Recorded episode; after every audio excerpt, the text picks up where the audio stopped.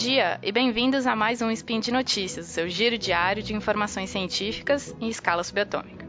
Meu nome é Thaís Botia. E o meu é Cris Vasconcelos. E hoje, dia 3 Maian do calendário Decatrian e quarta, dia 8 de novembro de 2017 do calendário Gregoriano, falaremos sobre vacinas da eficácia da vacina da gripe e como ela é planejada ano após ano. E no programa de hoje, a campanha de vacinação contra a gripe no Brasil só atingiu 63% da população alvo em 2017. Inclusão de uma nova cepa de vírus de influenza na formulação da vacina contra a gripe da temporada de 2017 e 2018 nos Estados Unidos. E a cobertura e eficácia da vacina da gripe, panorama no Brasil e nos Estados Unidos. Speed Notícias.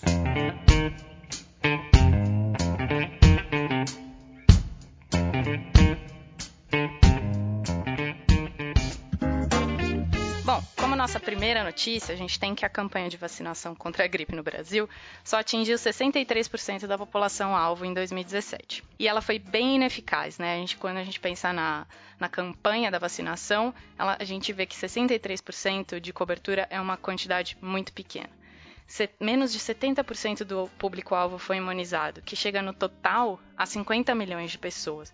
Mas sobraram tantas doses de vacina que a campanha foi estendida por um mês além do normal, e durou de abril até junho de 2017. Dentro da população alvo, os grupos que menos se vacinaram foram as crianças, preocupante, os professores e as gestantes. Tem até um texto sobre esse assunto de cobertura vacinal no portal Deviante e a gente vai colocar o link no post. Mas a cobertura vacinal no Brasil ela vem caindo drasticamente com o passar dos anos. A cobertura de uma campanha significa quantas doses foram aplicadas, ou seja, quantas pessoas foram vacinadas. Mas qual o problema de não vacinar a nossa população? Como a gente já discutiu lá no texto, o problema de não garantir a imunização de uma população é que o vírus, nesse caso, né, da gripe é um vírus, ele persiste. As pessoas continuam a se infectar e com isso podem desenvolver os sintomas mais graves que da gripe seriam serem hospitalizadas e até, no pior caso, morrer. Muitos estudos estão saindo para tentar explicar o porquê da baixa cobertura vacinal, que não está acontecendo aqui no Brasil só, mas no mundo todo. Um dos motivos para essa baixa cobertura pode ser recusa pelo indivíduo, ou seja, a própria pessoa se recusa a tomar a vacina. Mas por que isso? Tem muito movimento anti-vacinação que está aparecendo por aí e isso é muito preocupante, porque não afeta só a criança que não vai ser vacinada, mas a população como um todo. A eficácia da vacina de qualquer vacina, mas da gripe nesse caso que a gente está falando hoje, é um outro parâmetro que a gente pode analisar durante uma campanha. Mas sobre a eficácia da vacina da gripe, a gente vai falar na terceira notícia desse spin combo vacina da gripe. Nossa segunda notícia de hoje é sobre a inclusão de uma nova cepa do vírus influenza na formulação da vacina contra a gripe da temporada 2017 e 2018 no hemisfério norte, certo? Então, a questão agora é o, um vírus H7N9, que é um subtipo do influenza A. Esse vírus ele é normalmente encontrado em aves, é uma, é uma gripe aviária. No entanto, até 2013, ela não tinha sido relatada em mais nenhum outro hospedeiro, em mais um outro animal, certo? Só que em 2013 começou a ter uns surtos na China e começaram a identificar o H7N9 em humanos. No entanto, eram cepas que têm baixa patogenicidade. De lá para cá, já foram cinco epidemias, certo? No entanto, em julho deste ano foram confirmados 1.582 casos, com mortalidade de 39%. Esse índice de mortalidade é bem alto, principalmente quando a gente visa a quantidade de casos. É, o artigo que a gente que vai estar linkado, que é referente a essa notícia, verificou o aumento da patogenicidade dessa cepa H7N9 que tem causado essa, esse alto índice de mortalidade em mamíferos, certo? e verificou que ele tem que essa cepa ela tem uma patogenicidade letal em furões e em camundongos e a patogenicidade moderada em primatas. Como eles verificaram isso, certo? Eles pegaram o, a cepa que estava infectando humanos e testaram em furões, camundongos e em primatas e viram que a maioria dos furões que foram testados chegaram a óbito, assim como os camundongos. Nos primatas, alguns chegaram a óbito. E isso foi bastante preocupante. A, é, por quê? Porque por mais que a cepa agora não esteja passando entre humanos, ela vai começar a ser transmitida de humano para humano. É fato que isso vai ocorrer. E quando isso começar a ocorrer com esse índice de mortalidade, é algo preocupante. E isso levou com que a OMS e, o, e as autoridades americanas inserirem essa cepa, essa nova cepa da H7N9 para vacina é, que está programada para 2000, 2017 e 2018. É, é, legal a gente falar sobre isso, Cris, porque eles substituíram o H1N1 nessa, nessa, nesse planejamento da, da vacina do ano que vem. Então, como que eles fazem esse tipo de planejamento? Eles pegam as gripes que foram mais é, frequentes na última temporada de inverno deles, que para os Estados Unidos é antes da gente, a campanha de vacinação acontece antes. E aí eles escolhem os vírus mais frequentes nessa, nessa é, temporada de gripe de inverno e fazem a vacina de acordo com os vírus que estão na população, para você não vacinar a população com um vírus que não está rodeando todo mundo, para ela ser mais efetiva. E é legal a gente ver, se a gente for olhar o, o, o trabalho que está linkado, falando que o H7N9 foi colocado na, na vacina tetravalente, na nova vacina tetravalente não tem o H1N1, que era um belo é, é, vírus preocupante há um tempo atrás. Rolou até uma pandemia dele na época de 2010, 2009, 2010, que é quando um vírus, um, quando a gente tem uma epidemia que passa de um continente para outro, a gente começa a chamar de pandemia. E é engraçado que ele tem uma vacina só para ele, o H1N1. Desde que aconteceu essa pandemia, teve uma vacina só para ele. Então essa vacina foi tão efetiva que agora o H1N1 não precisa estar na vacina anual de gripe. É, Thaís, tem outra coisa também é que no, no, no link que fez os testes com a H7N9, eles viram que a resposta aos medicamentos era semelhante à resposta do, HN, do H1N1 em, 2000 em 2009, naquela epidemia que teve em 2009, o que deixou eles também preocupados com a semelhança que teve. É, se ele chegar a, perto dos níveis que chegou o H1N1 naquela época, é realmente muito preocupante. E já colocar ele na vacina de agora reflete a preocupação que pelo menos o CDC, o Center for Disease Control nos Estados Unidos, está tendo com esse vírus. Então vamos para a notícia 3, que é a cobertura e a eficácia da vacina da gripe, um panorama no Brasil e nos Estados Unidos. Já faz uns 12 anos que os Estados Unidos está é, vacinando a população deles contra a gripe. E eles já têm vários, é, vários estudos dizendo a eficácia dessa vacina, o que no Brasil não tem muito, não consegui achar muitos trabalhos com isso. Eles têm trabalhos com a cobertura vacinal, mas não a eficácia da vacina. A gente já vai explicar o que, que é isso. E nesses estudos dos Estados Unidos, é, o que eles viram que a, a, proteção nesses indivíduos vacinados, imunizados, chegou a um máximo de 60% desde que começou a, a campanha em 2005 e esses 60% eles atingiram na campanha de 2010-2011 e eles vêm mantendo uma média de 45% da população estudada desde então. Se a gente for pensar na população alvo das campanhas de vacina da gripe, que geralmente são as crianças, os idosos, os profissionais da saúde, se metade dessa galera já está imunizada, é uma eficácia em tanto. Se metade dessa população não desenvolve os sintomas mais é, graves da gripe, já está ótimo.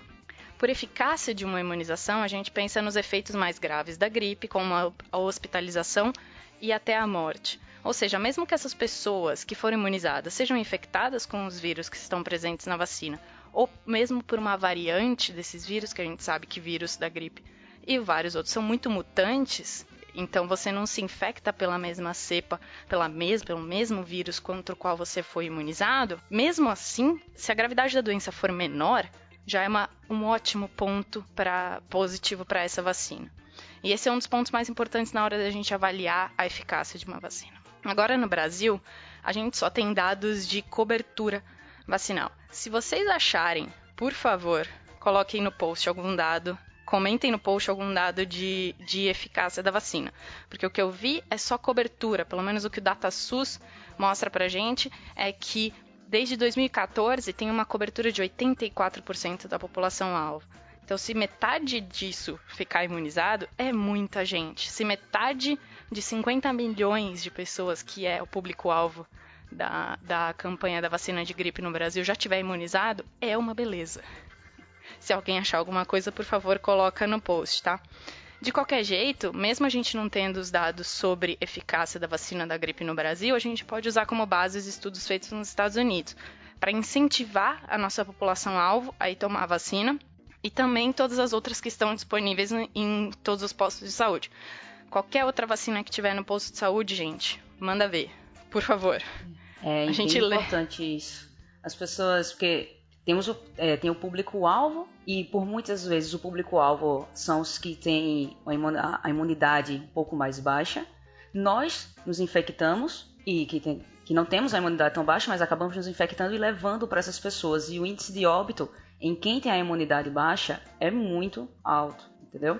O fato de você pegar uma gripe, você, um adolescente ou um adulto, pegar uma gripe e simplesmente ficar acamado, com aqueles sintomas que são brandos, não significa que quando você acaba passando isso para alguém porque você passa, aquela pessoa também vai ter os sintomas brandos. Você precisa se preocupar com o público-alvo. Precisa estimular esse público a ir tomar a vacina. E o que a gente lembra é que existe o efeito rebanho, né?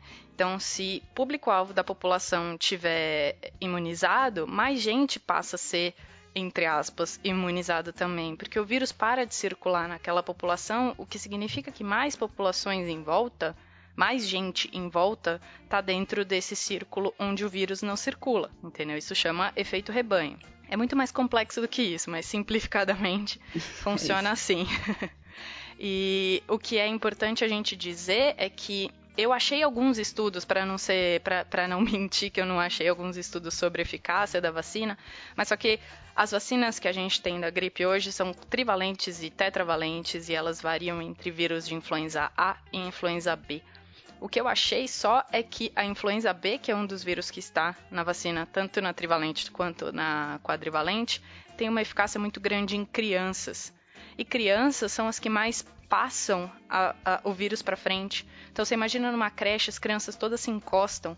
Então, se uma criança está infectada e ela vai passar para uma outra, se essa outra tomou a vacina, e for um vírus de influenza B, ela está imunizada contra isso e ela não vai passar para as outras crianças que ela encostar. Entendeu? É, Thaís, e como tu falou lá na primeira notícia, um dos grupos que menos se que menos foi atrás da vacina foram os professores, o que também é bem preocupante.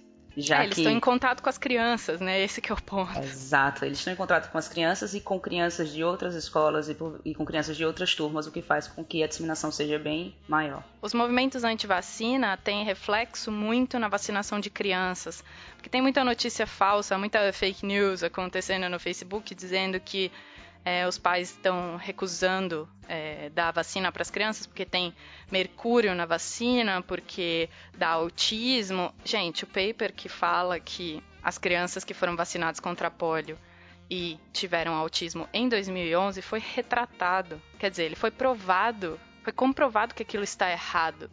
Então, o que eu acho que também a ciência tem que ser é, passada para frente para o povo que não tem como entender muito bem direito isso, entendeu? Então, a gente tem obrigação de falar isso. Esse paper foi retratado, esse trabalho foi considerado errado. Então, não dá para a gente passar para frente uma coisa que tem anos e anos e anos de estudo por causa de um trabalho que pode ter sido feito errado, entendeu? Claro que existem algumas pessoas, existe o grupo que não pode receber a vacina, mas eles sempre são citados. Um deles é, por exemplo, Sim. as pessoas que são alérgicas à albumina, que são alérgicas a ovos. Sim. Porque algumas dessas vacinas ainda utilizam a metodologia que o, passa por um processo onde a albumina é utilizada, o ovo é utilizado. Então, essas é, pessoas que são alérgicas, elas não podem receber algumas dessas vacinas.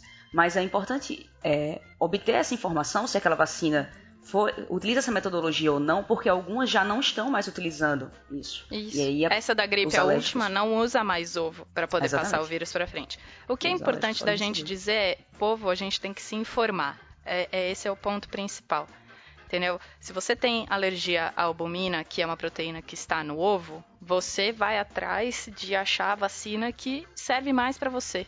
Não vai dizer eu não vou me vacinar porque eu sou alérgico a isso. Tem uma vacina provavelmente que foi feita que você pode receber, entendeu? E aí o que eu gosto de falar é que eu lembro que proteger a si próprio, no caso de vacinas, também é proteger a população, né? E por hoje é só. É, lembro que todos os links comentados estão no post. E deixa lá também seu comentário, elogio, crítica e, por favor, não xingamento esporádico. Lembro ainda que esse podcast só é possível acontecer por conta do seu apoio no patronato do SciCast, tanto no Patreon quanto no, no PagSeguro. A vacina da gripe é grátis. Você pode pegar as moedinhas e ir lá no Patreon fazer sua Exatamente. colaboração para disseminar a informação científica. Exatamente. Troque sua vacina por ajuda no SciCast. Beijo, gente.